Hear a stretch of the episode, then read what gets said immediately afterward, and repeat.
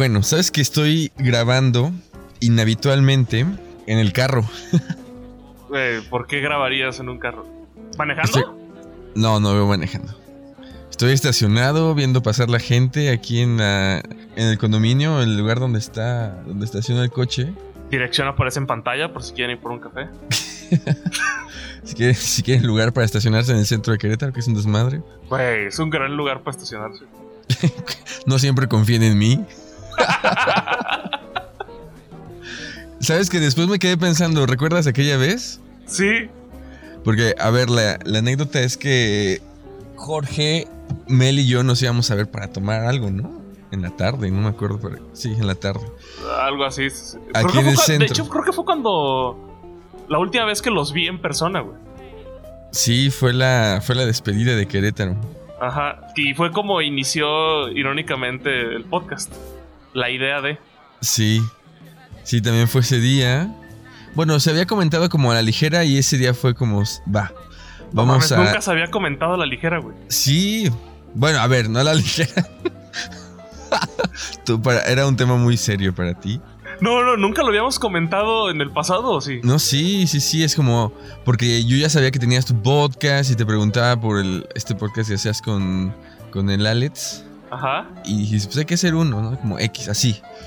Se mencionó como por de paso y, y ya después es- aquel día fue cuando cuando nos estrechamos la mano y dijimos hagamos un podcast Que, que por cierto, lo entendiste mal tú en ese momento. lo entendí mal Sí, porque pasan los meses y yo te digo, oye, qué pedo, ya hay que hacer el podcast.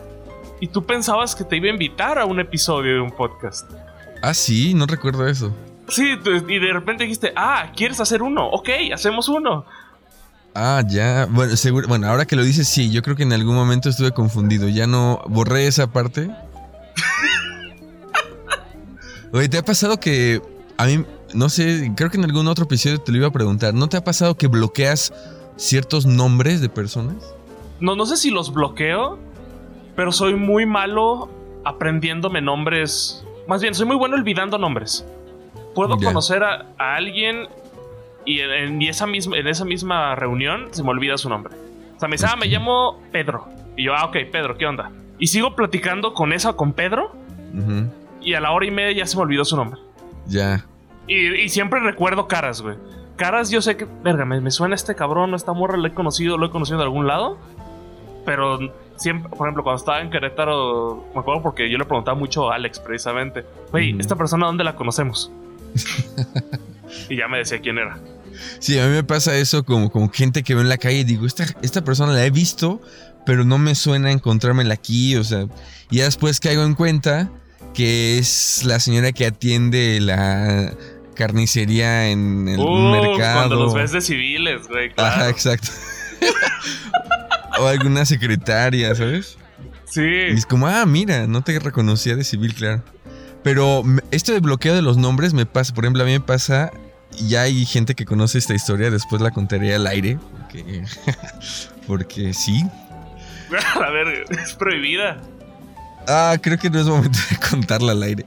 Pero hay gente que, a lo mejor hasta aire. tú la Güey, conoces. al, al aire es súper ochentero, güey. Güey, yo soy ochentero, nací en el 87, ¿qué quieres? Pendejo, pero decía en el 80, eres noventero. No puedes decir que eres de los 80. Al aire es una expresión que se ha usado desde, desde entonces y sigue vigente. No mames, yo pienso como en el un ¿qué señor onda? de 60 años, güey, diciendo, estamos al aire aquí en 93.5 con música eso- romántica. Eso sigue existiendo, cabrón. No mames. No digan al aire, güey, suenan pendejos. ¿Al aire de dónde, güey? Cálmate, Baigón, y no sé qué tanta mamada. Güey, Baigón es una expresión muy bonita, güey. Esa sí, nadie la dice. Nadie, más que tú en este podcast. Güey, no, seguro sí la dice más gente, güey. Gente inteligente, güey. no gente culta, güey. No creo. La gente, Gente, culta no sabe gente qué es de eso. mundo, güey. Gente de mundo la dice, güey. ¿Tú crees que la gente culta sabe qué es, qué es el Baigón si no tiene cucarachas en su casa?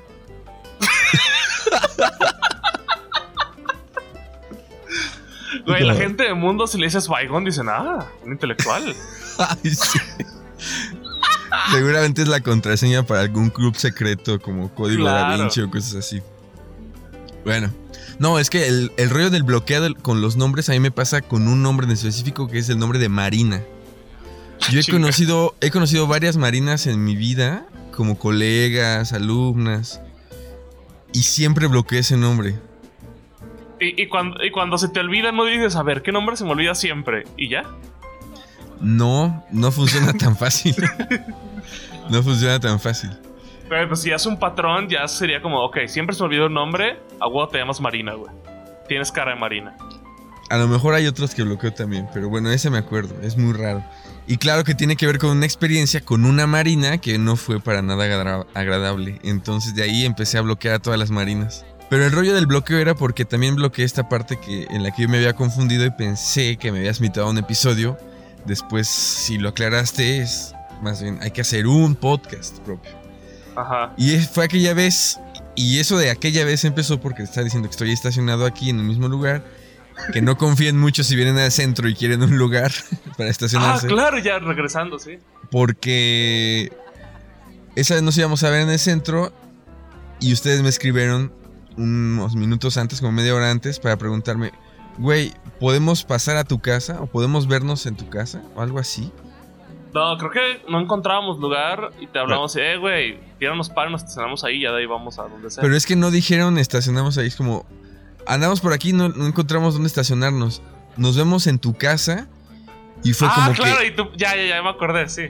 y fue como que ah, vernos en mi casa, no, o sea, vamos a ir a cotorrear, ¿por qué quieren vernos? ¿Saben?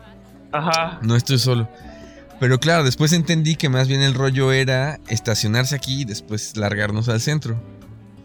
Pero Sí, algo así era. Y nos dio mucha risa porque tú dijiste un rollo así como de ya no estoy en mi casa o algo así, no sé. No, no me acuerdo qué había pasado con el cajón de estacionamiento. Bueno, el punto es que fue una confusión y me quedé pensando en eso. Chale, qué pendejo puede, puede ser este. Qué pendeja puede ser una conversación.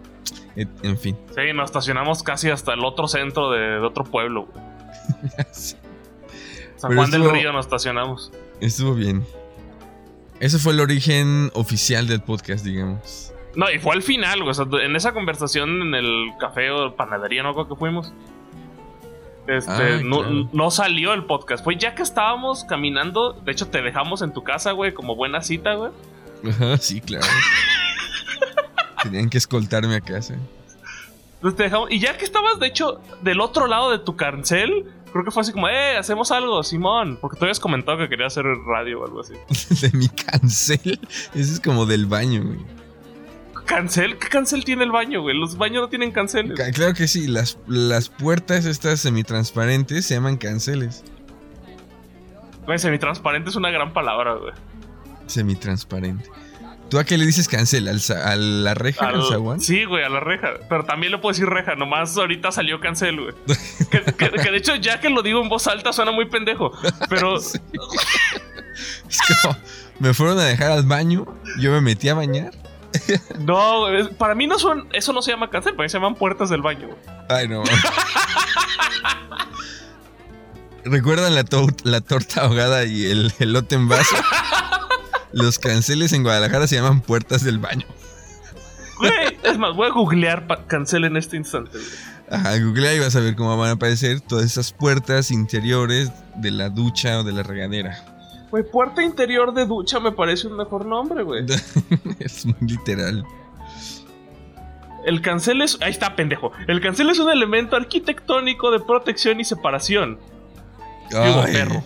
ay, ay, ay. Bueno, vete con tus compas arquitectos a grabar un podcast y a utilizar sus términos. Terminología arquitectónica. Es que mira, hay cancel, hay cancel de baño, cancel de construcción, cancel casa y cancel puerta, güey. Hola, la, la, la, señor francés. Güey, es que uno que es culto, ya te dije, güey. Baigones de persona Baigón, intelectual de mundo, güey. Todo cuadra así.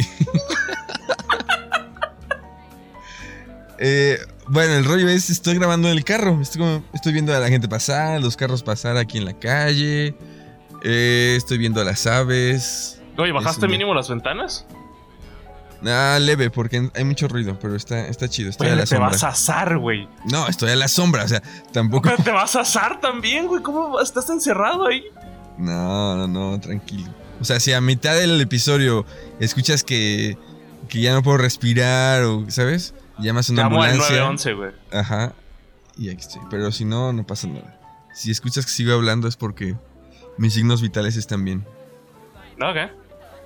Pues sí, entonces estamos cerrando, cerrando los últimos episodios de este año. Eh, Quedan Estaba- Tres. Ajá, estaba escuchando, más bien leyendo, en la mañana me escribió una estudiante. Pues, pues claro, como el, el episodio anterior, no sé si ya lo escuchó, lo escucharon todos, si no vayan a escucharlo. El Si episodio no, anterior como malditos vatos, güey, regrésense, güey. empezamos a hablar. ¿Con qué eh, derecho escuchan el 18 si lo escuchan el sí, 17, escuchar güey? el ¿Qué es 17. esto? Además, el 17 es un número súper bonito. Muy bonito. ¿Por El qué, güey? 18. Es un número X, ¿no? El 17. No, es bonito el 17. ¿Qué tiene de bonito el 17? Es estético. ¿Qué verga va a ser estético? Estético, sí. El estético, un 14, güey. No, es como 16, como, ah, perdón, 16, pero no vales madre. 17 es muy bonito. 14, no. Güey, el 4 puede ser muy bonito si se escribe bien, güey. Porque ¿Te ya ves que hay dos número cuatro? cuatros. Ajá. Por, por alguna razón. No sé por qué es el único número que tiene dos. No, también el 2 tiene dos doses. Mira, el 2 tiene dos, güey. ¿Y el 2 tiene 2? Sí, güey, es el donde sale como una vueltita. Y donde nomás se saca todo recto feo, güey. Mm, no ubico eso. El 2, acuérdate que hay uno que es acá como groovy, buena onda. Que, que da como unas vueltas y una ah, pirueta. ya, sí, sí. sí. Y está el 2 acá de Picudo. contador, güey. Y el sí, 4 también tiene un 4 que es acá como un gol de campo, que es está culero. Y está el Gol de 4 campo, sí. y es el 4 que es un triangulito, que ese es acá buena onda, güey. Sí, ese está chido. Ahora que lo pienso, creo que yo lo dejo como en intermedio. Entre gol de campo y casita. No, yo soy malísimo, los míos no se entienden. güey. La gente confunde mis S con 5, mis 5 con S. Tus heces.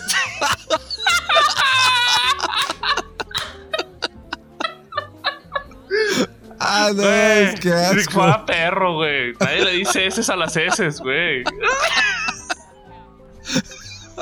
La gente confunde mis heces. Mi Oye. letra S con mi 5. Sabes que yo tengo un problema. No sé si nos está escuchando alguien que sea experto en dislexias, algún psicólogo o esta gente que es experta en grafología. Pero yo tengo un problema muy cabrón para escribir el número 3 y la letra B. B mayúscula. Nunca ah, mis puedo. Bs a veces parecen treces. Yo nunca puedo darle la vuelta, las curvas, como que a veces me queda recto. Neta.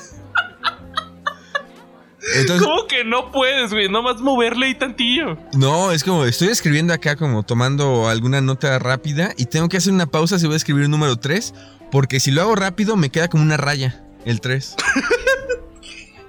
Neta. Entonces tengo que hacer como ah, ya, las dos curvas. Es y solo me pasa con ese número. No sé si es una disle- dislexia, a ver si los grafólogos acá expertos nos pueden decir. Pero, ah, paréntesis cultural.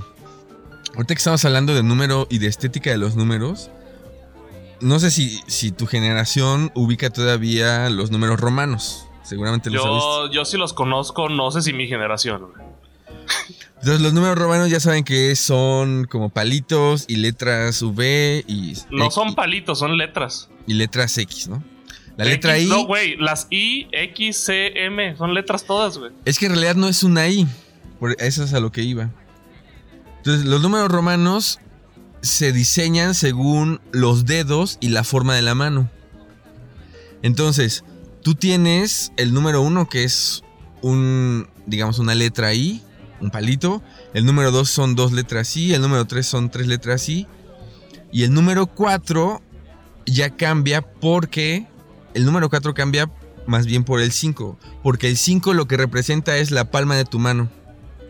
¿Sabes? Ay, chinga. Ajá, es Pues la esto palma se de lo fumó alguien, güey, no sé. No, no, no. Esto es estética de los números romanos. El 5 representa una palma de la mano. Y el 10 representa dos palmas de la mano. De hecho, no es una letra X. Es una palma abajo y otra arriba. Güey, pero qué mal, güey. ¿Sabes? Yo soy, yo soy muy bueno escribiendo con esas madres porque yo pensé que había una lógica detrás. Donde decía, ok, 100 es C porque es centésimo. M es mil, porque mil, güey. Ah, pues sí, pero los primeros son más bien porque la gente tenía manos y eso es con lo que podía Nah, contar. yo creo que alguien se fumó ese pedo y lo escribió, güey. Y un güey le creyó y lo dijo en un podcast. Ya ves. Eso dicen los expertos en números romanos. Pero en fin, este es el podcast número 18. Estamos cumpliendo la mayoría de edad con chiste Güey, de tío. cumplimos la mayoría, sí, claro, güey. Bueno, en ciertos países. Ajá. En México, que es lo que aplica, estamos llegando a la madurez de este podcast. Ustedes lo han podido Bueno, ver. bueno, bueno. Yo no sé, pero yo a mis 18 le- lejos de la madurez. Es más, a los 22 lejos de la madurez. bueno, cuando lleguemos como al 45, tal vez empecemos a... O sea, que, que ese rollo de la madurez para mí siempre fue muy extraño, güey. Porque con- conforme tienes como 10 años o 5, volteas y dices, a huevo, 20, esos güeyes son gigantes, güey. Esos güeyes ya se encargan de la vida, güey. Llegas y ni de pedo, güey. Volteas y dices, no mames, los de 30 saben que también se la están pasando culero, güey. es hasta los de 40 que es, ay, más o menos, güey. Bueno, aquí voy a repetir algo que dijimos ya en otro episodio. Según lo que se dice de, de cultura general, la gente antes se hacía adulto o adulta más rápido. Ujú. Entonces no sé si por ejemplo tú veías a alguien de 20 años en los años 80 o en los años 90, Güey, yo no existía en los años 80 ni en los 90, nací en el 97. pero la gente que sí, es- sí, digamos, imagínate ese escenario. Entonces, alguien de 20 años en los años 80 tal vez tenía más rasgos de madurez que alguien de 20 años hoy. Eso dice como el, el comentario cultural básico. Ok, boomer. Ajá, básico. Sí. Pero cuando te pones a hablar con gente grande, por ejemplo, yo estaba hablando la otra vez con uno de los vecinos aquí donde vivo, y es un tipo, bueno, ese, ese güey se ve que es un, también es un personaje, es un güey de Veracruz que, se, que trabajó en la judicial y trabajó en Pemex. Ah, se ve que era un malandro el cabrón. Te la pasaba robando en todos lados. Ahora ya vive jubilado, vive solo y se pone a platicar con quien sea. Pero, por ejemplo, él me contaba que cuando era joven, pues, también hacía muchas pendejadas. Y cuando estaba en la universidad, también le dieron ganas de cambiarse de carrera. Y también eh, faltaba, y también era irresponsable. Y tampoco se sabía ahorrar dinero y le pedía a sus papás y a sus tíos. ¿Sabes? Eh, entonces no sé si a lo lejos las pendejadas parecen menos pendejas o eran otro tipo de pendejadas y, y es, es cierto que hoy la gente es menos madura. Pero es un, es un concepto complicado, es complejo, el concepto de madurez. Yo creo que todos somos pendejos, güey, para nuestra edad. Eso lo O sea, yo dijimos creo- en el capítulo 1. ¿Neta? Güey, qué, qué- qué inteligente, cabrón. Ese güey del capítulo 1 sabía qué pedo, güey. Sí. ¿Es eso? ¿Te, adelantado. te- te acuerdas de todo lo que has dicho en los 18 episodios? No, me acuerdo si de repente mencionas algo tú, por ejemplo, y digo, ah, claro, eso ya lo dijimos. Pero no lo tengo presente siempre. Yo hay episodios que no me acuerdo de qué hablamos, güey. Bueno, ustedes ubican que yo o que redactamos resúmenes para Instagram y para ah, Spotify. claro, tú los haces, sí. Tiene sentido. Pero no, es que el rollo es es muy difícil. Yo no me acuerdo de todo. Cuando estoy redactando el resumen es con puta madre, ¿qué dije? Y hay una tendencia muy cabrona a que el resumen se trate de cosas que yo dije porque son de las que me acuerdo más. No sabía, güey, no lo había notado, güey. A veces, a veces sí voy a explorar como la grabación que yo tengo y digo, ah, mira, aquí, aquí dijimos esto, ¿no? Como que ya reconstruyo, reconstruyo el momento. Pero me cuesta trabajo. Claro, porque tú solo puedes revisitar lo que tú dijiste. Sí, pero ya escuchando lo que yo dije es como, ah, esto le respondí cuando este güey dijo esta otra cosa. Como que sí puedo alcanzar a reconstruir algo de, de la conversación general. Pero bueno, hay cosas generales de las que sí tengo como recuerdos, como el tema de Messi, o como el tema de los costales, o como cuando dije el nombre de la universidad innombrable sin querer, ¿sabes? Como, ¿Cuál de todas las veces, güey? no, solo fue una, ¿no? Fueron como dos, güey. Pero hay una clásica que es esa Sí, sí, primera que, vez que se te fue descarado, güey. que no nos dimos cuenta hasta unos segundos después. en fin. Ujú. Bueno, me acuerdo de esas cosas. Ahora, al regresar al rollo de la madurez, Es que, a ver, yo he conocido, ¿sabes? ¿No te ha pasado esto de que conoces a un niño y dices, wow, este niño o esta niña es muy maduro, muy madura? Sí. Todo el tiempo, güey. ¿Por Todo qué el tiempo conoces adultos? gente que es, no mames, ¿cómo le haces, güey? Pero, ¿en qué consiste? ¿En que hablan como adultos? ¿En que utilizan ciertas, ciertas palabras? ¿En que hablan como en la televisión o qué? No, no tanto cómo hablan, sino cómo ves que manejan su vida. Ya. O sea, de repente conoces a estas morras que hacen como 200 cosas en dos días, güey. Entonces, no mames, ¿de dónde sacas el tiempo, güey? Yo me tardo cuatro horas en ver una película, güey. o sea, ¿de dónde sacaste tú cuatro horas para ver una película, hacer la tarea, luego hacer tu proyecto de no sé qué madres, y luego trabajar en The Godín? Como que les rinde más el tiempo, güey. Mm, Yo, yo es yo me sorprendo mucho con las personas que hacen del, de- del día un día de, de 100 horas. ah, ¿Será que la madurez tiene que ver con, el- con... No, no, no, no creo que sea un rollo de madurez, es un rollo de organización. Pero entonces la gente madura es organizada. No necesariamente. Pero a mí me sorprende eso, güey. O sea, yo, yo los veo y digo, no mames, estos güeyes, chingón. Ya.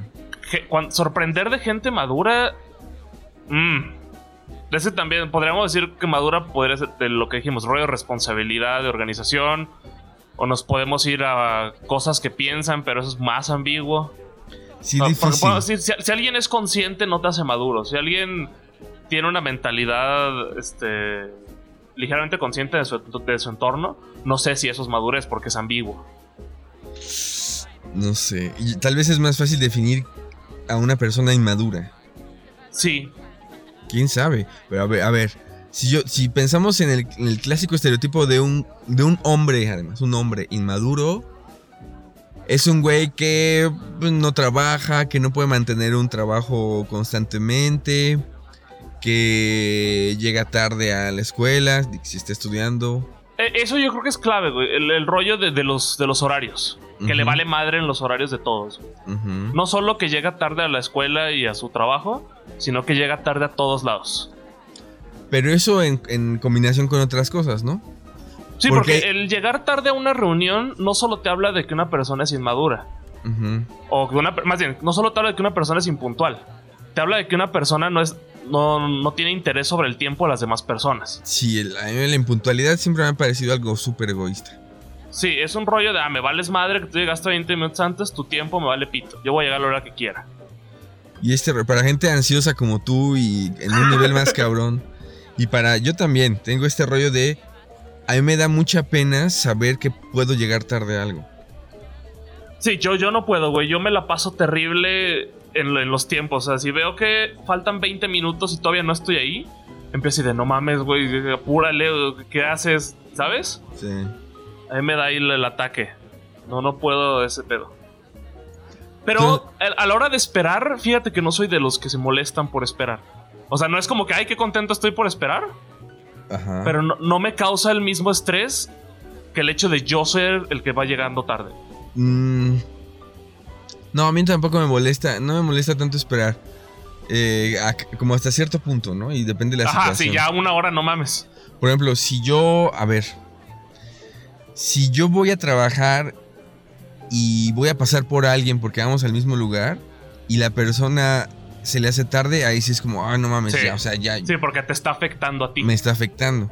Si yo quedé de ver a un amigo en un, no sé, en un café o en un bar y se le hace tarde, es como, ah, no pasa nada, es como mientras pendejeo, ¿no? X. Solamente una vez me ha pasado eh, esperar tanto que me fui. Ok. ¿Y avisaste que te fuiste?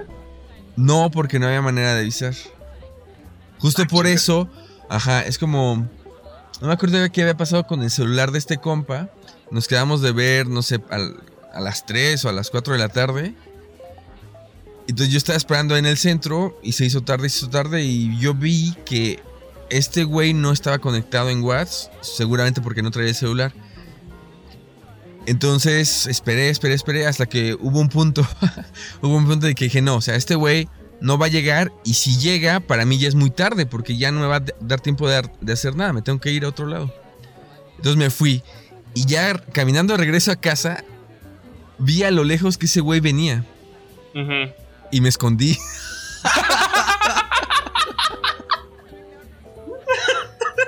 Sí, porque ¿Sabes? Como clásico este, vas en la banqueta. Te tiraste al piso, güey. No, eh, ves ese güey, vi a ese güey como a 200 metros y estaba a la entrada de un hotel, entonces como acá, movimiento James Bond, Juan Gabriel de la vuelta, me metí al hotel. y, y ya, como que vi que pasó ese güey y dije, bueno, estoy libre. Güey, eso es muy Querétaro, güey. Porque dije, a ver, si me lo encuentro, va a decir, güey, perdón, no sé qué, ya te vas. Y yo, sí, ya me voy. y va a ser una plática pendeja que solo te va a quitar tiempo, te entiendo perfectamente. Exacto, es una plática pendeja que me va a quitar tiempo y que, que tampoco nos va a servir a ambos para lo que teníamos planeado, porque ya no nos iba a dar eh, chance. Entonces ya, esa fue la única vez y tuve la mala suerte de irme por una calle por la que ese cabrón iba a venir. Güey, yo no entiendo cómo la gente llegaba tarde en Querétaro, güey. Es imposible llegar tarde en Querétaro a los lugares. Mm. Yo tuve una compañera en la, en la especialidad que me explicaba, no era por el rollo de tráfico ni nada, es porque, fíjate, es que es, es muy interesante ese rollo, no sé cómo funciona psicológicamente, pero esta morra decía, yo sé que tengo que llegar a las 11 de la mañana, por ejemplo, a la especialidad, ¿no? O a cualquier cosa. Y desde muy temprano yo estoy ya preparando todo. Entonces, ya me bañé, ya desayuné, ya tengo mis cosas preparadas. En el ritmo, en un ritmo lento, en el que yo puedo controlar todo. estoy muy consciente de todo el tiempo, siempre estoy consciente del tiempo y del trayecto, pero de repente algo se me descontrola y termino llegando una hora tarde. A la verga. Fíjate, es como esa morra, por lo menos ella, por lo menos ella preparaba todo y tenía todo planeado para salir en, puntualmente de su casa, pero algo pasaba siempre que no salía puntual, algo, algo la retrasaba o se ponía a hacer algo que no había pensado hacer y se le hacía tarde. Entonces yo creo, con esa explicación, yo creo que inconscientemente buscas ser puntual, impuntual, perdón. Sí, porque yo voy a explicar ahora mi proceso para ir a algún lugar, güey. Y va, a ser el mismo ejemplo de la universidad. Hemos platicado, aquí hay cierta obsesión, güey. Ya vamos a decirlo abiertamente, hay cierta obsesión. si no la había notado. Sí, si no había, ok. Entonces yo un día antes, en la noche antes de dormir, yo sabía qué ropa me... Mira, y no, no es como que tenga el mayor closet, güey. Yo sabía qué ropa me iba a poner, a qué hora iba a salir y a qué hora iba a llegar a la universidad. Y yo, esto lo, acabo de platicar hace un par de semanas con alguien. No, la semana pasada. yo siempre, y creo que no es tan bueno, pero bueno. Yo siempre hago mis planes de tiempo pensando que todo el mundo está conspirando en mi contra, güey. Ok. Yo siempre hago lo que yo le llamo el colchón de tiempo, güey. Digamos. Yo tengo. Bueno, ahí cuando vivía en Querétaro, caminando yo hacía 20 minutos a la universidad, lento. Pero si me iba rápido, hacía 15. Entonces yo medía ese tiempo como si hiciera 25. A todo le voy sumando. Luego, si me iba en camión, hacía como 15. Ok, entonces el camión va a ser 20. Luego, tengo que salir de mi casa. Si hiciera todos los tiempos exactos, tengo que salir de mi casa a las 12. Voy a salir 11.40 por si mi mamá me entretiene o por si algo se me olvida. Porque aquí hay algo muy curioso en alguna ocasión, este, creo que iba a tu clase. Yo ya iba medio camino y me di cuenta que se me olvidó mi mochila. No mames. y como soy un dios del tiempo, güey, todavía me dio tiempo a regresarme a mi casa tranquilo, eh, güey, ni siquiera apurado. Ah, neta, ok. Sí, regresé a mi casa tranquilo, agarré mi mochila y me fui tranquilo. Y llegué a, tiempo. Y, ahí les va también el mi primer, mi segundo día de clases ahí en Querétaro, güey. Porque la universidad esta estaba a un extremo de la ciudad donde yo no vivía en ese entonces. En ese entonces yo hacía como una hora para llegar a la universidad. Esa vez, a las... Y tenía que caminar como 20 minutos para llegar al camión. A los 20 minutos me doy cuenta que no traía mi cartera. Y yo, puta madre. Pues me regresé por mi cartera. Subo el camión, hago todo el trayecto. Y como no sabía cómo funcionaban las rutas, me fui hasta quién sabe dónde, güey. Porque, porque no me bajé donde era porque pensé que el camión daba vuelta. Esto es clásico.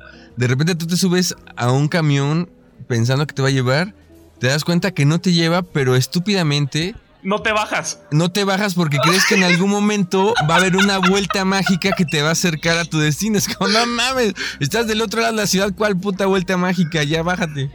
Sí, eso, justo eso pasó porque de repente veo que todo mundo se baja, güey. Yo así, "Mm". No, pero yo estoy seguro que esta madre da vuelta, güey. Entonces avanza el camión, no da vuelta y digo, ah, hay otra vuelta que más adelante.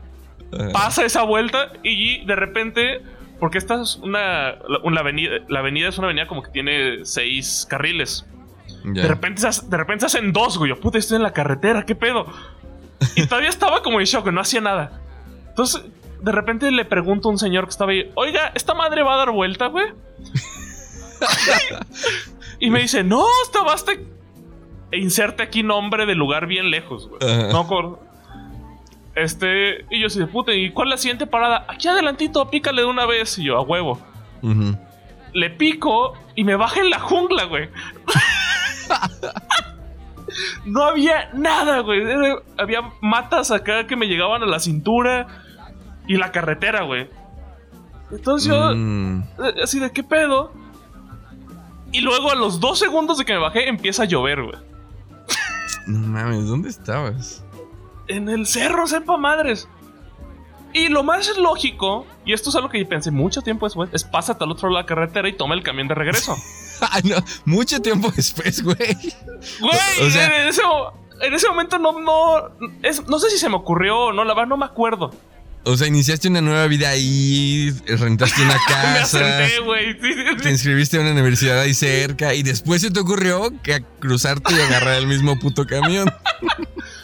No, el caso es que yo, la verdad es que estaba muy tranquilo y vi mi reloj y tengo, tengo una hora todavía para llegarle. Ok. Entonces, ¿dónde puse mi gorrito, güey? Audífonos. Y me acuerdo que llegó. lle- ¿Ubicas ese punto en el que tuviste un día tan mierda, tan rápido? Que empiezas ya hasta a estar contento, güey. No. Yo empecé like, singing in the rain, güey. Yo iba acá. Yo- como no había nadie a mi alrededor, yo ya empecé a cantar mientras caminaba, güey. Y de repente se hizo lodo por donde caminé, me enlodé todo. Pero yo seguía cantando, güey, iba acá. Hice 40 minutos de regreso, güey. Ya llegué a la universidad, me metí, llegué todo enlodado, ahí me prestaron para limpiar, güey. Y esa fue mi experiencia de mi segundo día. Pero todavía me alcanzó para llegar 20 o 30 minutos antes de que empezara la clase. O sea, Porque soy ese obsesivo, güey. o sea, hubieras llegado una hora y media antes. Ah, es que, ajá, al inicio sí. Conforme va pasando el tiempo, esto, porque esto, tío, fue segundo día de clases, primer cuatro. Pasa el tiempo y me voy confiando con las cosas, voy aprendiendo a confiar en, en el mundo que me rodea, ¿no? Entonces ya para el, el último momento que estuve ahí, llegaba 10, 20 minutos antes. Ya. Pero todo se hace con el plan de que todo el mundo conspire en tu contra. Simplemente Sí. voy reduciendo los colchones. Y por Sí. eso llegas a tiempo a todos lados. Y, es, y por ejemplo, aquí en Guadalajara es lo mismo. Todo el mundo dice, ah, no, hombre, que es imposible por el tráfico. No, simplemente presupuestó que el tráfico te va, te va a retrasar siempre. Y Pues llegas sí, a a- todos lados. claro, es como si tú vives en Guadalajara o vives en el DF y sabes que mínimo hay una hora y media de tráfico o dos horas de tráfico, no puedes esperar que el siguiente día mágicamente las cosas fluyan. 15. Es como, pendejo, ahí vives. Ya ese es tu modus operandi. Tienes que ser, tiene que ser parte de tu rutina saber que vas a hacer dos horas de tráfico. No puedes decirme, ay, es que no esperaba que hubiera tanto. Es como, no, no mames. Y por eso esa excusa a mí siempre me dio mucha risa en Querétaro. Había mucho tráfico. Yo, ¿dónde, güey? Yo en toda mi vida en Querétaro nunca hice más de 20 minutos en el tráfico. Lo cierto que en Querétaro, pero bueno, a mí no me. Viví, viví tres años en Querétaro. A mí no me ha pasado, pero es cierto que en Querétaro y tal vez en algunas otras ciudades de México, el transporte público e- es, una mamada. Es- estás esperando un camión que te lleva, que sabes que pasa a cierta hora y que te deja con un colchón de tiempo suficiente, de repente no hay camiones porque no hay gasolina o porque, no sé, multaron a los choferes, qué sé yo. O sea, funciona muy mal. O no se paran. O sea, puede haber imprevistos, pero aquí voy a recurrir a una plática que tuve con una amiga, Gaby, que me pareció una, una, de las pláticas donde me han convencido de manera muy, este, muy clara, con argumentos muy precisos. Ah, lo voy a ligar con lo que decía de la, de la amiga impuntual, porque yo creo que la impuntualidad no es involuntaria, la impuntualidad inconscientemente es, es una decisión. Creo. Sí, yo estoy de acuerdo contigo. Entonces, fíjate, esa vez platicaba con Gaby que... Saludos. Saludos a Gaby. A ver, a- estamos hablando de los embarazos no deseados de adolescentes, ¿no? De morras. No, Casual. casual. O sea, ese era algo, algo salió y terminamos hablando de eso. Y yo como que en la expresión clásica dije, pues se embarazan por accidente esas morras. Y ella me dijo, no, no es un accidente. Y dije, a ver, ¿cómo que no es un accidente? Claro que lo es, porque tú no lo quieres, no lo esperas, no sé qué. Y me dijo, no, no, no, Gabo. Para sintetizar, ella me dijo, mira, no es un accidente, es un descuido. Y los descuidos son muy distintos a los accidentes. ¿De Entonces- acuerdo? Claro, dándole muchas vueltas a eso, Sí, tiene mucho sentido, güey. en realidad los descuidos son tu responsabilidad. Porque no lo planeaste. Y yo le dije, oye, pero hay accidentes en el mundo, Gaby. Me dijo, sí, Gabo, no seas pendejo, pero los accidentes existen en el mundo, pero los accidentes tienen que ver con situaciones en las que tú no eres capaz de controlar. Por ejemplo, vas caminando en una banqueta Un y de repente hay, no sé, un viento súper fuerte que tira un árbol sobre ti. Ujú. Ese es un accidente. No es un descuido tuyo, no es un descuido del árbol, no es un descuido del municipio porque, porque dejó que hubiera viento, es un accidente. De ahí en fuera, yo analizándolo más, est- estos días estaba pensando, creo que todas las cosas que tengan que ver con actividad humana son descuidos y no accidentes. Y los accidentes solamente existen cuando tienen que ver con fuerzas naturales de las cuales no tenemos control, ni podemos prevenir. Entonces, si se me hubiera caído, por ejemplo, en lugar de un árbol, se me cae un, un poste de luz, ese es un descuido. Y quién sabe, porque te puedes ir más lejos. Por ejemplo, hace unos años con el terremoto de la Ciudad de México, Ajá, el del 2017 fue.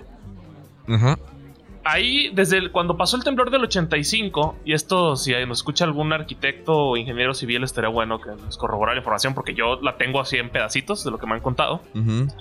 En el temblor del 85 se creó una especie de reforma o no sé qué pedo para que no se cayeran los edificios. güey. En teoría, todos los edificios nuevos que se cayeron en el, dos- en el terremoto del 2017 Ujú. fue por negligencia. Ajá. Porque en teoría hay como una especie digo, de reforma en el que tanto los proveedores como el arquitecto como el ingeniero es como lo que les comenté hace rato. Están pensando que los demás los están chingando. Sí, sí, sí. Entonces, si tú, ingeniero, pides tantos materiales, el proveedor te tiene que dar un extra más. Y así, y así en cadenita, ¿no? Ajá. Porque para que todo esté bien construido y que y con esta de esta manera no se debieron de caer los edificios nuevos. Sí. Entonces, a lo que ibas con lo del poste. Igual el poste no se debió haber caído. Claro, por eso es un descuido, no, no mío, pero es un descuido de alguien. Sí. No es un accidente, ¿no? Entonces es, es- es igual acá un poco con, con los morros. Es estos, estos, este par de morros de 14 años se embarazaron, pero fue por un descuido, porque sabían lo que estaban haciendo. Ok, la calentura, estás cogiendo, no sé qué, no te pones condón. Sí, Pero aún en la calentura tus- que tú sabes que hay algo. O sea, la adrenalina de que sabes de que existe un peligro está ahí. Claro, tú sabes que hay un riesgo y entonces, si tú decides no cuidarte, ya no es accidente. De acuerdo. ya no es accidente. Igual acá, si tú construyes edificios después de un sismo como el del 85, los tienes que construir pensando que va a haber un, un sismo de 10.5 grados. Ajá, A huevo. unos dos veces más fuerte que el pasado. A huevo, porque estás en una zona sísmica. No puedes decir, ah, voy a construir un edificio en la Condesa. Ojalá que en 100 años no, no vuelve a temblar así. No, no mames. ¿Has visto la tecnología que usan los japoneses para sus Ah, edificios? que son flexibles. Sí. A mí me sorprendió la publicidad de, la, de los bienes raíces en Japón. Es una morra comiendo, temblando así como 6 o 7 grados eh, en la escala de Richter. Y la morra está comiendo porque su casa es como un columpio. Entonces la gente ve eso en la publicidad y esos güeyes dicen, pues a ver, ya estoy aquí, no me hago pendejo, tengo que desarrollar esa tecnología. Porque ya no es culpa de la tierra o de la madre naturaleza si se me mueren dos mil personas en un sismo. Es mi culpa como Sí, es. ingeniero y como autoridad y lo que sea. ¿no? No, y es mi culpa por construir una ciudad aquí. Pues ya Claro. me chingo y hago las cosas bien. Ajá, o me voy a otro lugar o quedo, me quedo aquí y hago las cosas bien. Entonces, igual con el tráfico. El tráfico es, bueno, es que por accidente llegué tarde, había mucho tráfico. No, no, no. Ni madres. No. Tal vez si vienes llegando de la Sierra de Puebla y te instalas en Iztapalapa y tienes que cruzar hasta el norte de la ciudad y no tienes ni idea, dices, bueno, este güey no sabía, pero te pasa una vez. Ajá, sí, cuando es ciudad nueva, sí. Pero si ya vives ahí, no mames. No, no, no. no mames. Entonces, ya nos... e- Esta era la primera característica de las personas inmaduras. Ahorita llegamos a lo que sigue, güey. Síguele. No, pero está interesante. Entonces, yo he llegado a pensar que incluso ya el- este rollo de los accidentes y los descuidos, estos embarazos no deseados, inconscientemente, muy en lo profundo, son embarazos deseados. Tú Mm. deseas. Tú lo deseas no, de alguna no- no manera. sé si deseados, pero son embarazos inmaduros, güey. Porque te la quisiste jugar, güey. No sé si es un chip Yo de... creo que yo creo que es más como ir al casino, güey. Como apostarle a un- al número, a la ruleta, güey. Ajá. Como hacer un all-in en la ruleta. Yo creo que esos son los embarazos no deseados. Es, tú sabes lo peligroso que es eso. Porque Ujú. estás apostando todo a un resultado. Pero ¿será que como especie tenemos alguna estructura mental que nos haga eh, rechazar, por ejemplo, un condón o algún otro método anticonceptivo? Es como, en ese momento cuando, cuando esa pareja se va a parear y no quiere embarazarse, en ese momento se activa algo que desvía totalmente la atención y más bien provoca que el cuerpo se deje ir y entonces haya más embarazos. No sé, pero es que estábamos hablando dos obsesivos aquí, güey. O sea, que también deberíamos ver eso, porque de repente se habla, por ejemplo, cuando yo contesto de que hace una semana, de que yo siempre estoy pensando que el mundo conspira en mi contra para llegar a tiempo a todos lados, Ajá. la respuesta que me dieron fue, uy, qué manera tan pesimista de ver la vida. Y en- de alguna manera tiene razón, pero no. Ajá. Bueno, no es pesimista. Sí, pues, en, en realidad sí, porque estás, ok, estás pensando que todo el mundo es un inútil a tu alrededor y que solo tú lo, lo tienes que trabajar para avanzar tu vida. Eso es muy soberbio, más bien. Pues por eso, pero es, es sí. Entonces, no sé si alguien que no, que no tenga, no sé si decirle problemas con la, con la obsesión, que también, si lo decimos que no es problema, no sé que también qué tan soberbio sea.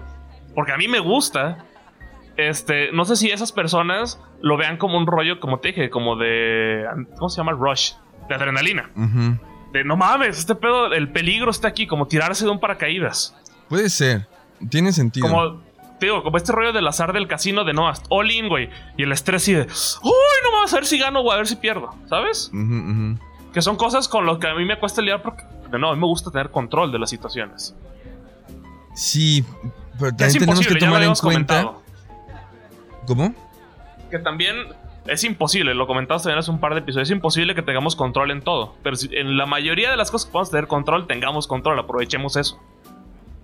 Pero ojo, porque una cosa es tener control sobre las situaciones y otra cosa es poder pensar racionalmente.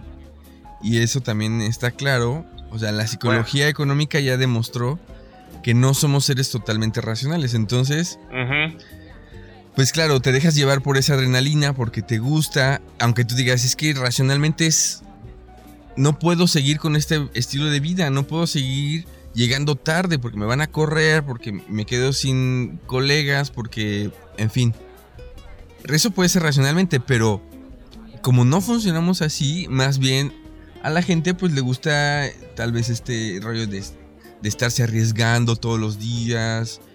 O O sea, a mí me caga ir con prisa a los lugares, güey. Yo- no puedo. a mí me estresa. Sí, yo a mí me gusta ir viendo y de repente se cae alguien, pararme a reír. O si veo algo interesante, ponerme a verlo, güey. No sé.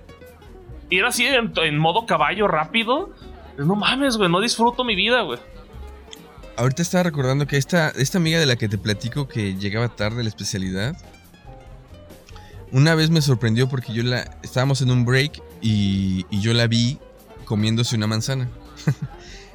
Entonces la morra, esto creo que ya te lo platiqué, la morra se comía su manzana con una calma, como le daba una mordida y veía a todos, sonreía, masticaba, y luego otra mordida despacio.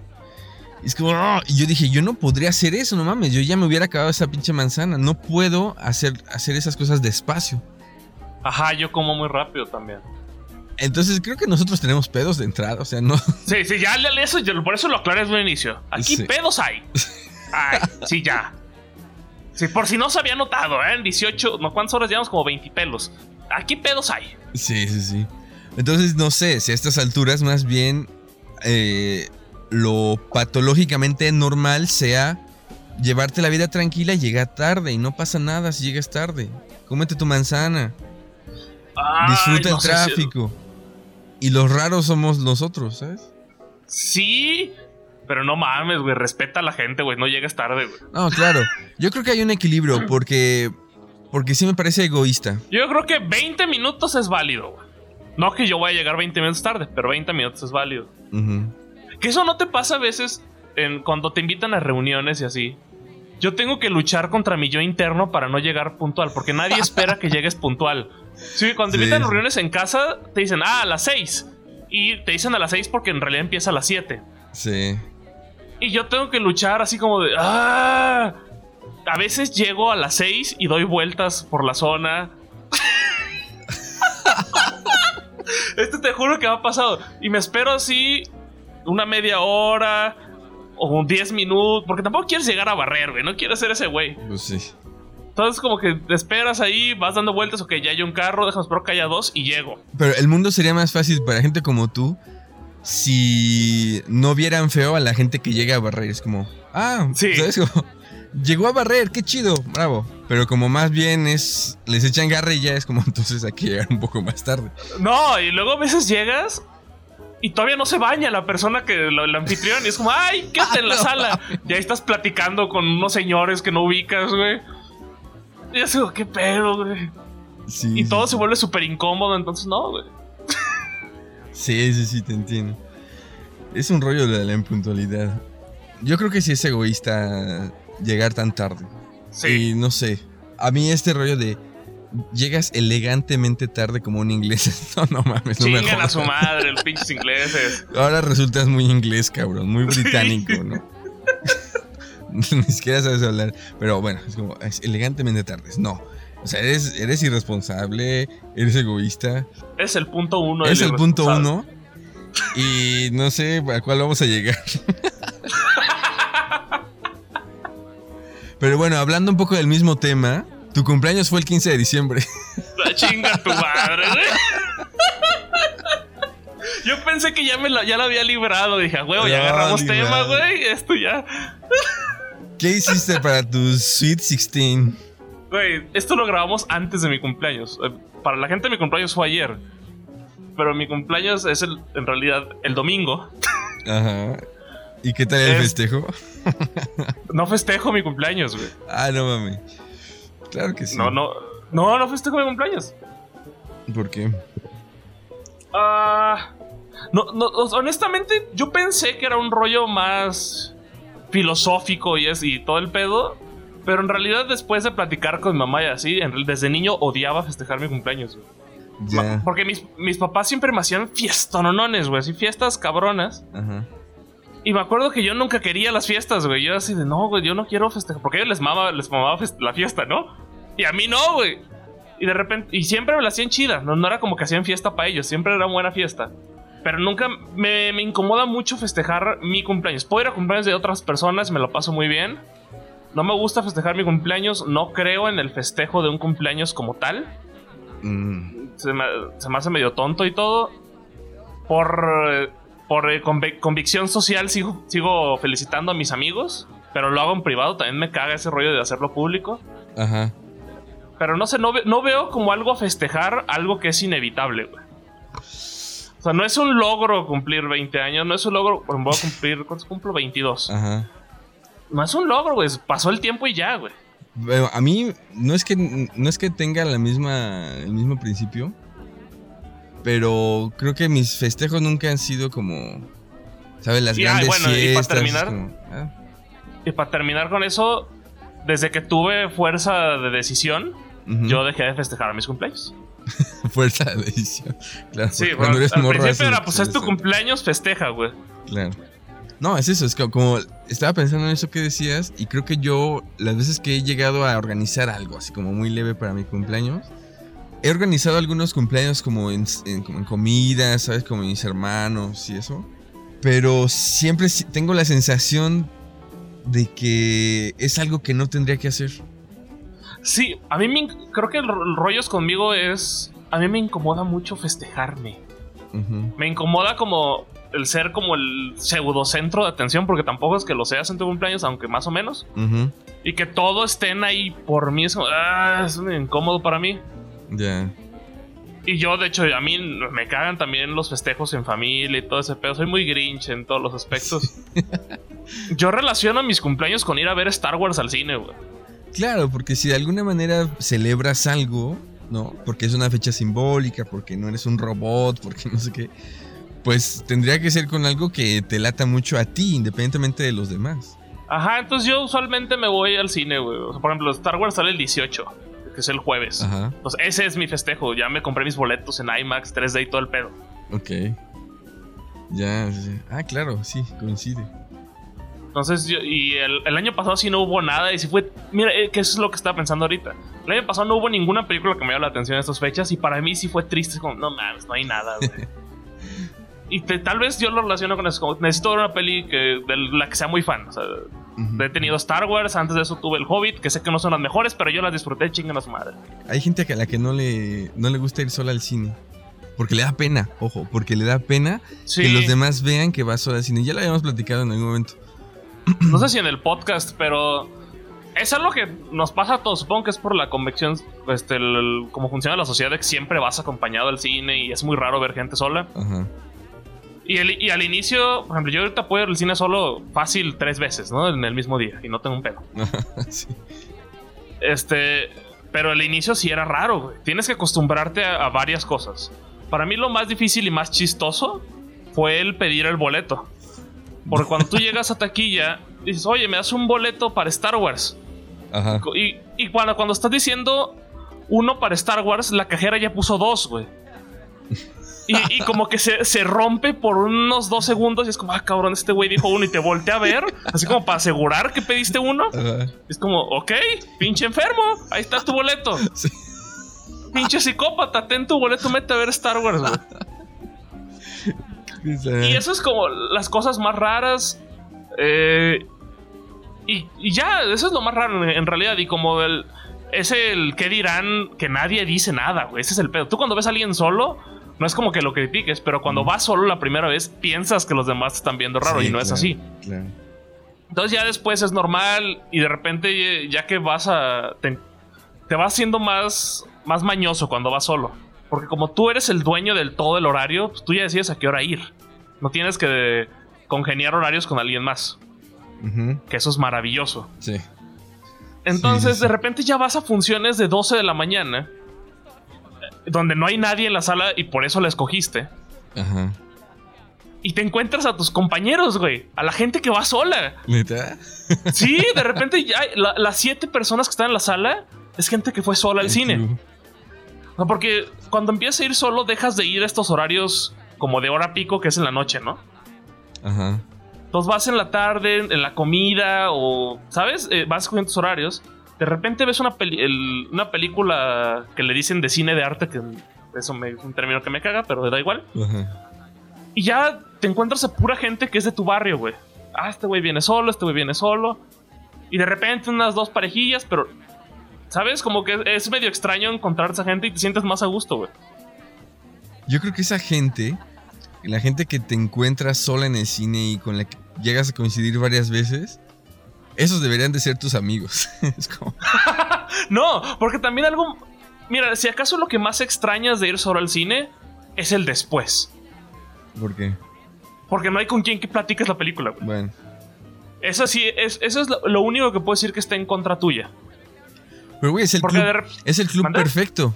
Es el club de amigos perfecto. Que no se conocen porque les tocó estar en el mismo salón. Que no se conocen porque iban juntos en la primaria o porque suben al mismo camión, sino se conocen porque comparten ciertos gustos y también ciertas experiencias, ¿no? Es como, va, es el club perfecto. Y con esos güeyes podrías platicar. Nunca lo he hecho, güey, pero tal vez lo intente, güey. Pero sin que se convierta en un rollo de ahora vamos acompañados al cine, sino en su vida Es que no sé, porque te digo, la experiencia de ir solo. O sea, lo mejor de todo es el horario. Llegas, estás a gusto, te sientas, coges el lugar que tú quieres porque tú mandas, güey. Te acomodas, y cada y como vas a esta sala donde va pura gente sola. Una característica de salas que va gente sola es que cada quien está en una punta de la sala, güey. Entonces nadie molesta a Nadie güey. Nadie está hablando. Nadie- Todo el mundo está viendo la película. Nadie saca su celular porque las personas que están ahí son personas que quieren ver la película. Claro. Y todos los vicios horribles de ir a una sala llena no existen en esas salas de que va gente sola. Sí, es un poco el equivalente al este capítulo cuando hablamos de los costales, ¿no? Está ahí la gente que Ajá. quiere estar. Todos los demás Claro. son costales. Está la gente que dejó atrás los prejuicios y dijo, yo quiero ver esa película. Voy a chingarme, me vale madre quién vaya y quién no. Y ya dejas fuera toda la gente que fue invitada, que está ahí por obligación, que ni le gusta la película, ¿no? Sí, o que eh, iba, quedaron de ir al cine una pareja, pero no se pusieron de acuerdo y dijeron, no, pues vamos al punto medio, la de niños. Ajá. Entonces terminan viendo algo que no les late tanto. Ajá. Entonces cuando vas así, hasta, porque a mí, lo he platicado, a mí me gusta ver reacciones de la gente. Ajá. Que eso también, te pierdes mucho de eso. Por una sala llena está chida porque ves muchas reacciones. Ajá. Pero ves, de esas muchas, hay muchas cosas que molestan. Sí. Cuando vas a esta sala de, poqui- de poquitas personas, ves menos reacciones, pero son reacciones más bonitas, güey. Ya. Es bien interesante ver una morra llorar sola, güey. o un vato. O, o también cuando, cuando vas al cine solo, como que tienes más libertad de llorar, güey. Eso sí lo he notado más. Sí. Como que todos se dan esa licencia de, pues estamos aquí, güey, y nadie me va a juzgar, güey. Esto me, me dio tristeza, voy a llorar. Creo que yo no lloro en el cine, creo. ¿Ha sido solo una peli triste, güey? Mm, no. No, creo que no he ido solo al, al cine. He visto ¿Nunca has ido pelis. solo al cine? Bueno, he ido, sí, he ido solo muchas veces al cine, pero no a ver pelis tristes. Las pelis tristes que he visto solo, las he visto en casa, pero no, no lloro, o sea, no lloro. No, yo sí, yo, yo sí. Ahí, ¿no- ubica esta película Lion de hace unos años. Lion, Eh, un camino a casa se llama en español. no, no me suena. Bien, muy buena traducción. Es de un chavo de la India que de niño se pierde. Es basado en hechos reales. Ajá. Y, encue- y encuentra su casa como a los 20. eh, lo adoptan en- y se va a Australia. Ajá. Y como a los 20 años encuentra a su, a su mamá usando Google Maps. Ok. O sea, y va regresando el, el timeline de lo que él recuerda con imágenes de Google Maps. Ya, ok. Güey, yo ese, el final de esa película me pegó. Yo lloré todos los créditos, pero acá hiperventilado, güey. O sea, es de las pelis en las que más he llorado. Como que me pegó muchísimo. y no, no le he vuelto a verla, pero está en, está en Netflix y no sé si la vuelvo a ver. No sé si la voy a ver. Este. Pero no sé si fue el momento. Porque también mucho del, del llorar en el cine o vi- viendo una película o una serie tiene que ver con lo que estás viviendo y si conectaste o no, güey. Y el contexto en el que estás en ese instante. Sí. Sí, sí, sí. Este, son- yo he visto películas que la primera vez no me causaron nada y la segunda lloré, güey. Como esta del pinche perro Hachiko, güey. Ajá. Yo la vi la primera vez y dije, ah, pinche peli X, güey. no mames. La vi un día que, te- que estaba triste en la vida, güey. Ah, su puta madre, güey. Ya. Me, destruyó, me destruyó, güey. Creo que de las pelis más fuertes. Siempre terminas hablando de cine. de No es cierto, güey. La vida en cine es más bonita, güey. Eh, en las pelis más fuertes que he visto es La tumba de las luciérnagas. La ah, vi. bueno, también. La vi en un Sí. momento en que no tenía que verla. O sea, la pusieron en ciclo de cine para Sí. niños. Es como, no mames. Sí. ¿A quién se le ocurrió? Entonces, yo iba con el mood de ver a Miyazaki en un ciclo de cine para niños. O sea, no sabías de qué era. Es que más bien no sabía qué película tocaba porque era un ciclo de cine que duraba dos meses, los domingos en la mañana. Infantil, pero cine japonés. Yo dije, va, bueno, Miyazaki no pasa Nah, nada. ¿sabes? esa peli es un gancho al hígado, güey, inesperado, güey. Pues todos los morritos estaban como, mamá, ¿qué es eso? ¿Por qué la niña come lodo? y claro, fue súper fuerte. Esa y las tortugas no pueden volar. Las Esa tortugas pueden volar. Todo, todo el tiempo me la recomiendas y no la he visto, güey. Esa es una peli muy fuerte, que tiene que- también que ver con niños, con guerra. Y eso las vi por última vez, las vi antes de, de tener a, a mis hijas. Entonces yo creo que hoy me pegarían más. Entonces sí. Pero bueno, a ver, regresando. ¿No te gusta Ajá. festejar los cumpleaños? Ah, no. No. Estamos ya en algún tema más bonito, güey. Qué verga es esto de los cumpleaños. Bueno, bonito, con las tortugas pueden volar y la tumba de la lucierna. Güey, hablar de películas está chido, güey. Pero no te desvíes, a ver. No te hagas, güey. No, sabes que el Chucho. no- nadie sabe cuándo es el cumpleaños del Chucho porque es una fecha que no, le, que no comparte con nadie. Güey, yo voy a empezar a hacer eso, güey. Gran idea, güey. Se la voy a, voy a quitarla de mi Facebook. A ver, Yo creo que, ajá, yo creo que es, es el plan. Es como. Además, es como le da un toque como de misterio, ¿no? Como misticismo. Como, ay, güey, ¿cuándo nacería ese güey? y no, y no dice su edad tampoco. No. Te, te puedo decir un aproximado. Tengo entre. Tengo como 65, 67. Es como, no mames. ¿Eso dice? Sí. Pero nunca sabes, nunca sabes. Sí. Además, él dice que tiene dos cumpleaños. No, no dice cuál es otro. Güey, ya, ya- yo conozco una chava que también dice eso. Festeja dos cumpleaños. Sí. Bueno, yo conozco un par de personas. Otra persona que conozco que, dice que tiene dos cumpleaños es porque el segundo lo considera el día que le trasplantaron un riñón y pudo vivir tranquilamente de nuevo. Ay, qué cursi. Pero el de este, este de Chucho es porque ten- tuvo como un ritual de iniciación con los huicholes. Ah, Y renació. Entonces obtuvo una segunda fecha de nacimiento. Pero nadie sabe cuál es cuál. Ni una ni otra. La gente se podrá preguntar, ¿qué pedo con ese Chucho? Bueno, si no saben es un quién es, personaje, güey. si no saben quién, quién es, pues no les vamos a decir porque es justamente de, de lo que se trata este podcast. Aunque lo pueden encontrar en YouTube. Estaba leyendo uno de sus de los últimos libros que escribió que se llama La ciudad soñada. No, Ajá. no me acuerdo si el título es La ciudad soñada o La, o la mujer soñada. Pero es muy bueno, es muy, muy, muy bueno. Es un libro súper chiquito. Y es una historia real. Que no les voy a decir de qué se trata, pero es una historia real. Búsquenlo y cómprenlo ver si nos da regalías, güey. Ajá. ¿O no? o no. Sí, Que nos patrocine su editorial. En fin. Pero de los cumpleaños, que ¿tú, sí, ¿tú sí festejas usualmente? Con alguna comida sí, por no dejarlo pasar, porque está como esta presión de la familia, como qué vamos a hacer, por lo menos nos reunimos para comer. Pero yo no entiendo, esto es algo que a lo, a lo que quería llegar hace rato, yo no entiendo cómo hay gente que se organiza super fiestas, no solo por el varo, sino por toda la parafernalia de la música, del baile, de los invitados, del lugar. Como hay que organizar... Suena como una hueva, ¿no?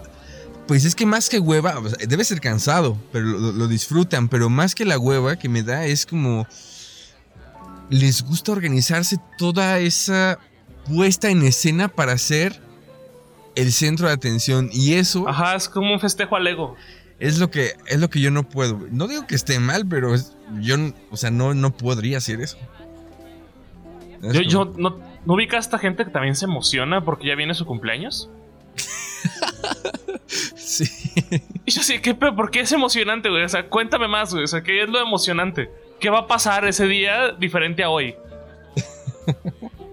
Bueno, desde el punto racional es muy pendejo celebrar fechas, ¿no? Como Sí. Celebras el primero de enero.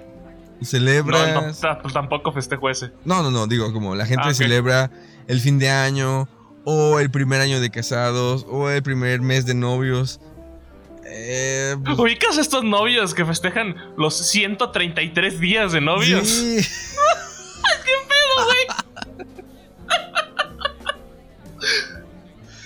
No, pinches morros ridículos.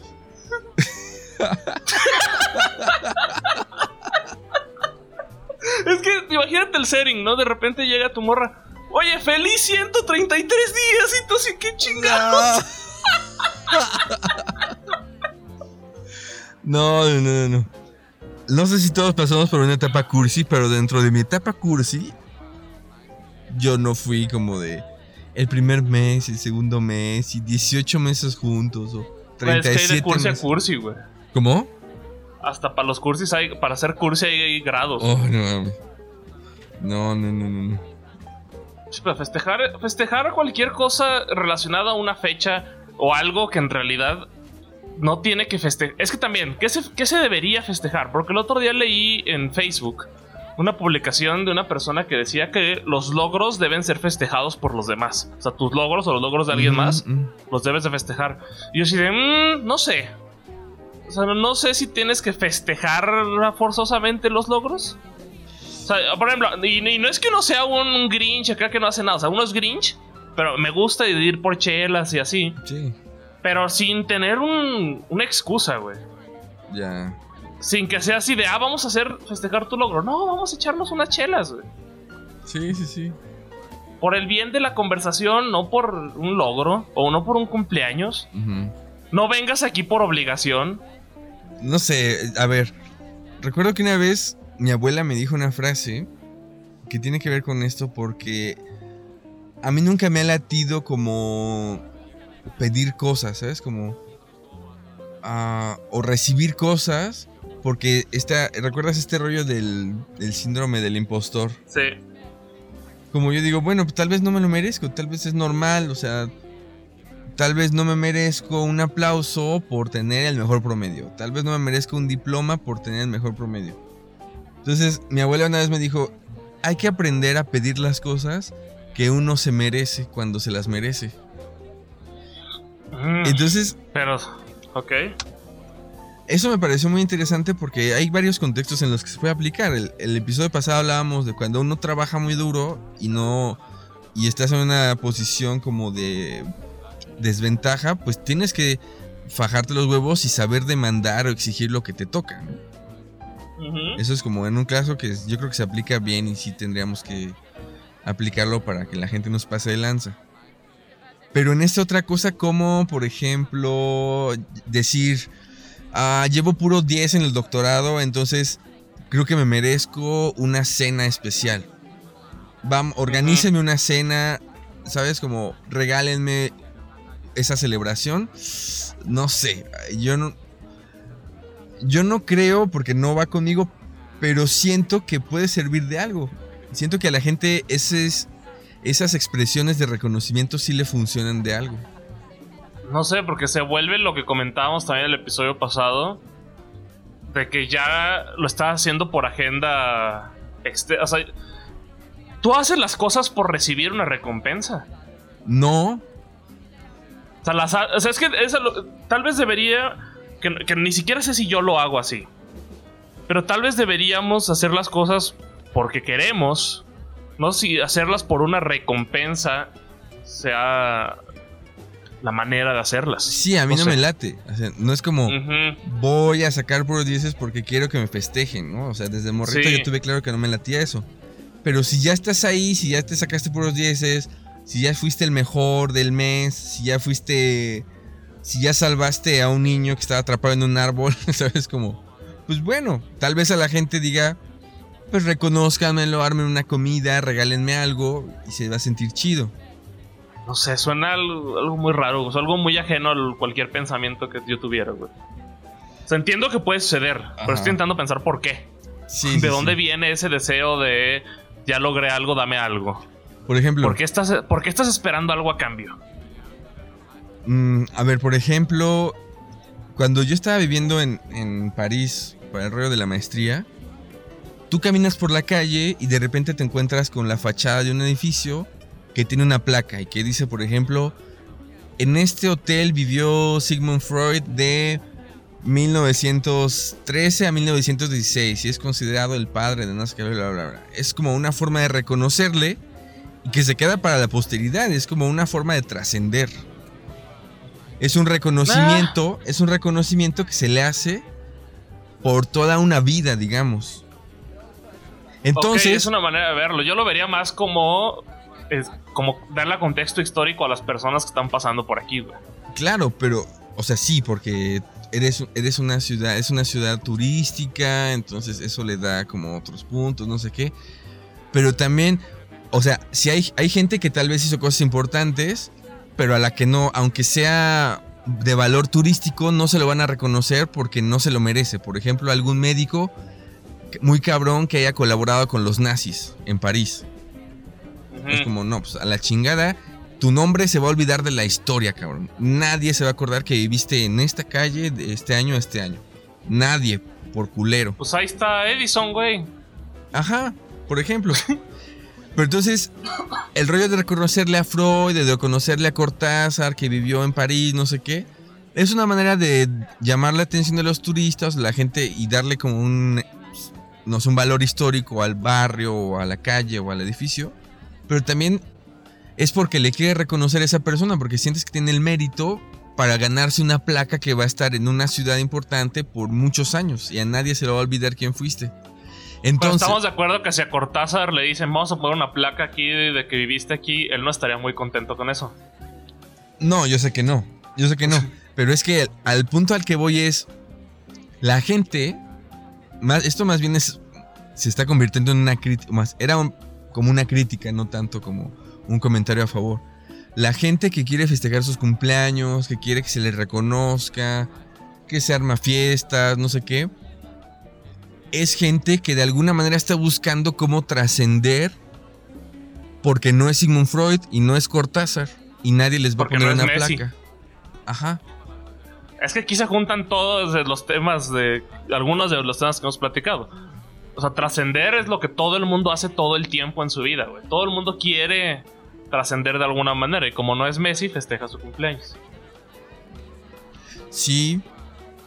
son como los, los pequeños momentos de reconocimiento que tú organizas, que los demás te organizan. Que igual, o sea, las fiestas sorpresas son una pendejada, güey. Me cagan, güey. Para que no pase desapercibido. Sí, sí, sí. Sí. Las fiestas sorpresas son muy incómodas porque yo nunca sé qué, jeta poner. Como, ah, ya sé. A ver. Sí, es porque ponle tú, tú, a huevo, ya voy a descansar, voy a ver una peli. Ah, su puta madre, y una fiesta, güey.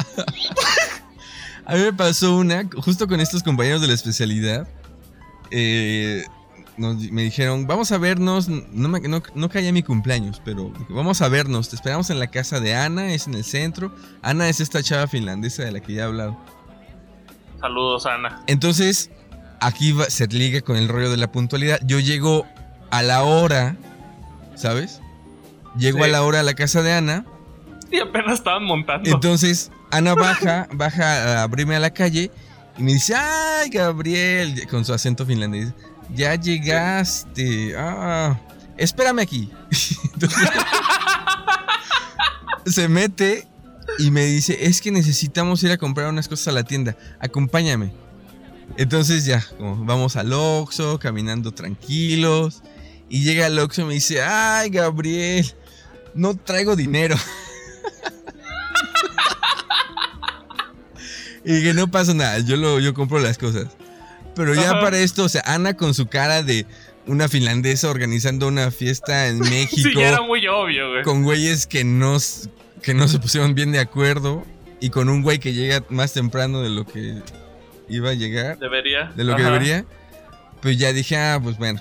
No, entonces ya cuando llegó el momento de entrar y ver que todos están ahí, como, ah, felicidades. Y yo, ah, qué chido, gracias. Pero es muy incómodo porque de por sí yo soy una persona difícil de sorprender. De acuerdo. Sí, para mí que algo me sorprenda es muy cabrón. Y sí tengo, Últimamente he pensado, esto también es interesante, he pensado que todo mundo necesitamos como una capacidad para fascinarte con el mundo. Es como, wow. Sí, pero ¿hace cuánto no te sorprende algo, güey? O sea, a mí, y por eso yo siempre hablo del cine, a mí me pasa viendo películas, nada más. Ya es muy raro que la vida diaria, y tal vez ya es triste esto, ya es muy raro que la vida diaria diga, no mames, qué chingón, porque no, no veo como algo sorprendente, no sé.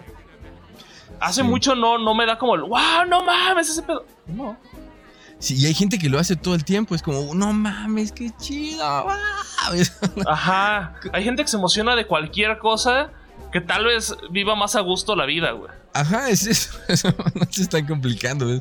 Lo disfrutan chido, ¿no? ¿sabes? No importa si es el cumpleaños o si es una pizza que les encantó. eh, o vieron un gato negro pasar que, y- y, ¿sabes? Como, wow. ¿Y, y no te pasa que a hermoso". veces le encuentras pero a todo, güey?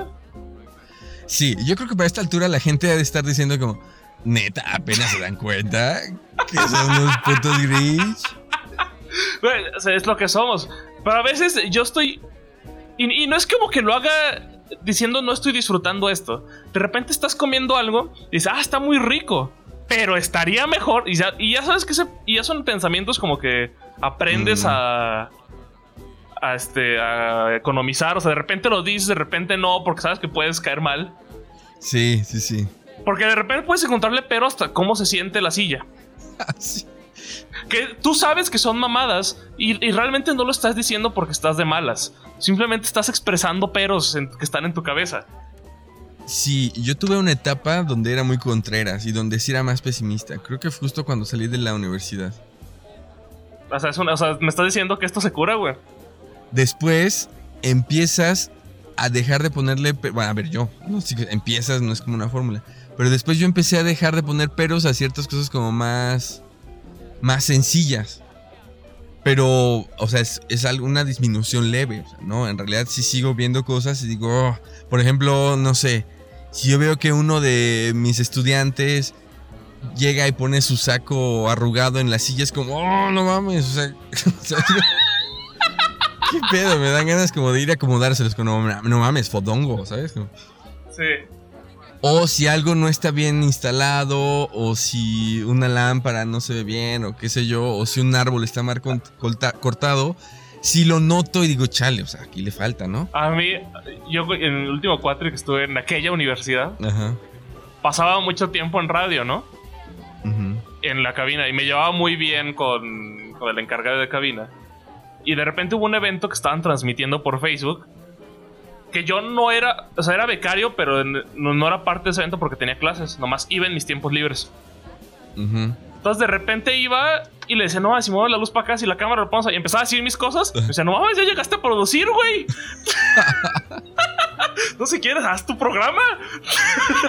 Sí, yo creo que aquí aplica, y no sé cómo lo, lo vive la gente que no es tan, tan obsesiva como tú o como yo, o tan ansiosa. Pero sí aplica este rollo de si quieres algo bien hecho, hazlo tú mismo.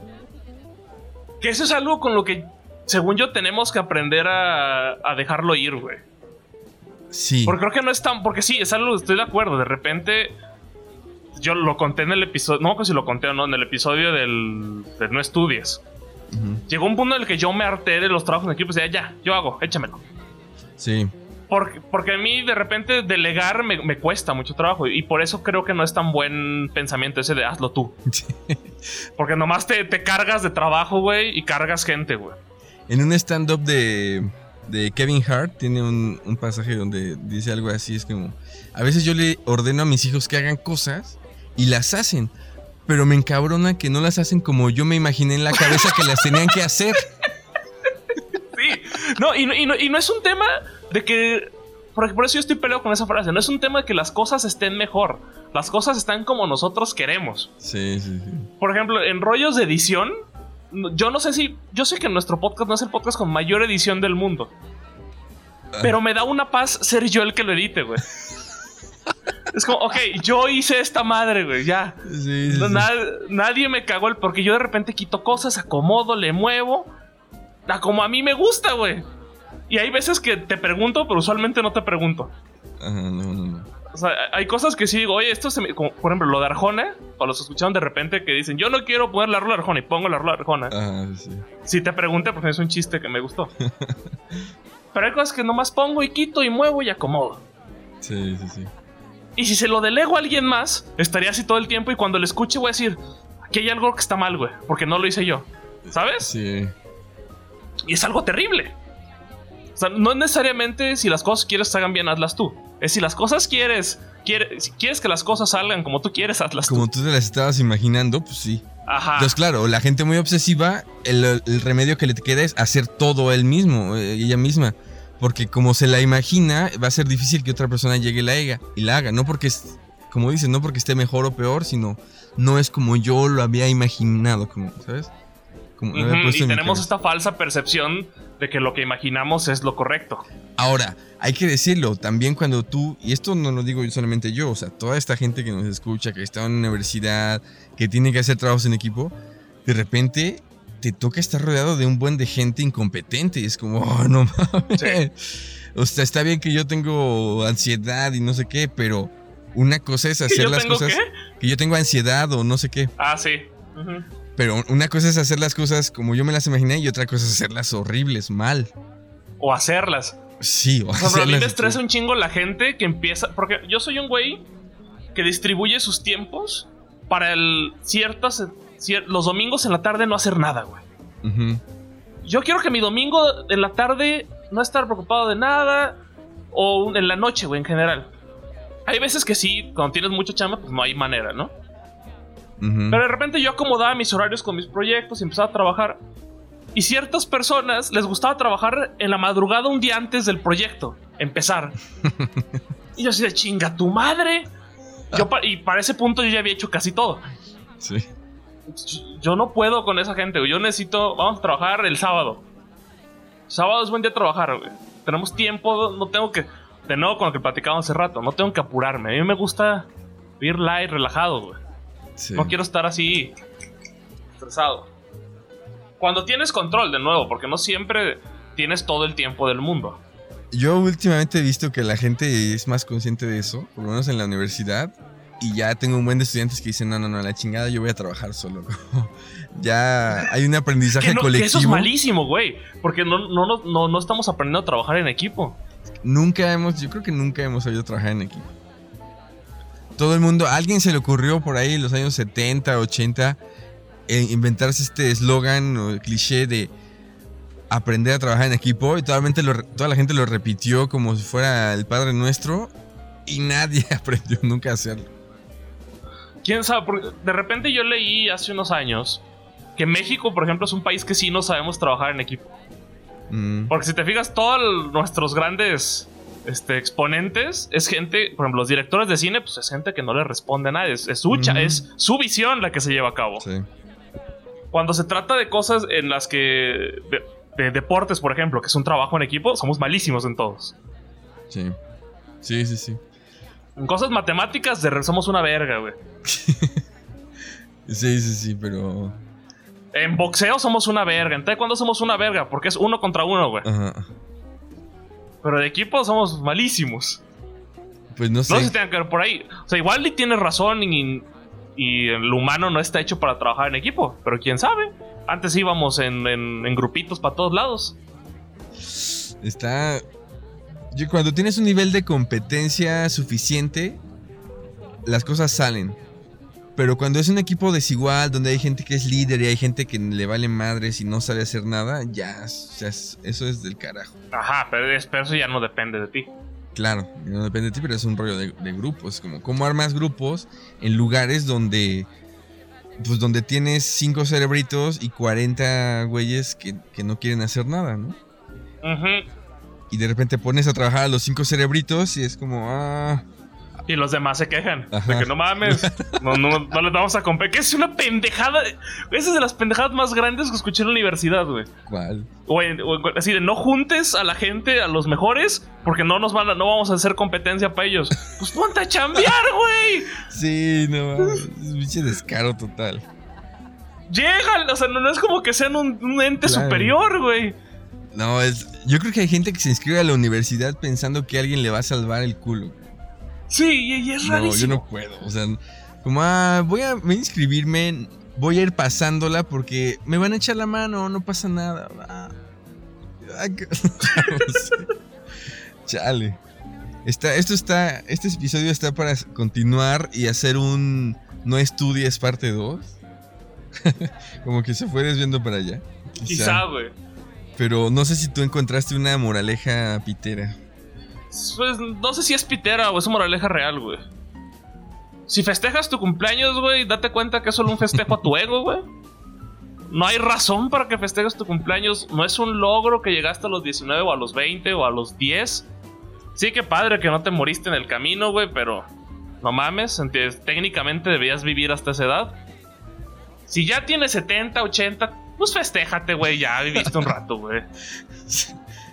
Sí, si ya tienes 70, yo creo que a partir de los 70 yo creo que ya puedes festejar, güey. Sí, y eso viste el mercurio en el área, el plomo de la tierra. Sí, güey, ya te rifaste, güey. Sobreviviste. Igual y fuiste un irresponsable, porque también esa es otra. Igual y fuiste un irresponsable que nunca cuidó nada, nunca hizo nada, pero llegó a los 70 pues por suerte, ¿no? Yo creo que si llegaste por suerte hay más razón para festejar, güey. Y vas. Y ya, no festejen nada, güey. No, festejar fechas es tonto, güey. Festejen. ¿Qué es festejable, güey? Esa sería la moraleja pitera. ¿Qué es algo festejable? No sé. Eso más que moraleja parece una pregunta existencial. No festejen nada, güey. Si van, si quieren ir a tomar chelas, no busquen excusas, güey. Háblenle a su amigo o amiga de confianza o a su grupo de confianza. Esto es muy interesante. Eh, es muy interesante, lo dejamos para el siguiente, para poder profundizar chido. Es a mí me caga que la gente diga, estoy esperando una ocasión especial para destapar este vino. O para... Ah, se chingan a su madre, tómatelo. a mí me choca la idea de ocasiones especiales. Eso sí no lo, no lo soporto. Es, no, es hoy, ahorita, es una ocasión especial. No te esperes. No esperes que alguien te haga tomar una gran decisión de tu vida. No, no, ya. Todo el día son decisiones chiquitas y momentos especiales. Hazlo. No esperes la celebrar de Qué pinche cursi, güey. Bueno. Sí. Podemos terminar con una frase de una canción, güey. Que dice que si los relojes son exactos no habría cuestión. El vivir en el presente no sería un error. Si los relojes son exactos, deberían marcar hoy, no la hora, no el día, solo hoy. Festejen hoy. Abran chelas, güey. Festejen con nosotros, güey. Festejen mi cumpleaños, culeros, es más. y cómprenme cosas, güey. Porque me lo gané. Güey, como a ti no te gusta delegar nada y vas a eh, editar este episodio, o ya lo editaste, entonces deberías poner unas mañanitas, güey. No, no voy a poner las mañanitas, güey. Me cago, güey. Pocas cosas odio tanto como las mañanitas. Y es el, ese meme es súper real. ¿Qué cara pones? ¿No puedes cantar? ¿No puedes aplaudir? Nomás tienes que ver a, 8 o 10 pendejos a tu alrededor cantar y aplaudir. Y estar ahí parado viendo unas pinches velas y un pastel que ni te gusta. Güey, cantas. Lo más fácil es cantar, no pasa nada. No, güey. Y luego, con la tecnología, ahora te están grabando como si fueras un pinche animal de circo, güey. Si ya estás ahí, cantas, no mames. No, porque eso es más culero cantar, güey. Yo no quiero cantar. si cantas con los taxistas, no mames. Pero pedo.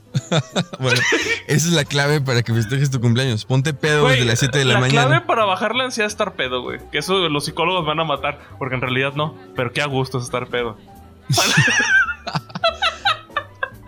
Vivir sedado toda la vida. Güey, está muy. Yo no sé si en algún momento te pasó esto a ti. Yo una vez me puse una estropeda. Y en ese momento comprendía los, a los alcohólicos, güey. Dije, no mames, está verguísima vivir así, güey. No mames, no, no. Pero eh, el después es lo, horrible, ¿no? Ya que guacareas y todo ese pedo ya es donde se pone mal. Tal vez con la vida es lo mismo. Esta gente que vive metafóricamente alcoholizada la está pasando bien porque estás sedado, estás como un zombie, pero va a llegar un punto en tu vida de cruda muy cabrón. La cruda realidad es que la cruda está muy culera. Frase de Pablo Coelho. Buenas noches. Hasta el siguiente. Could have been that I can tell. Pain is on the way out.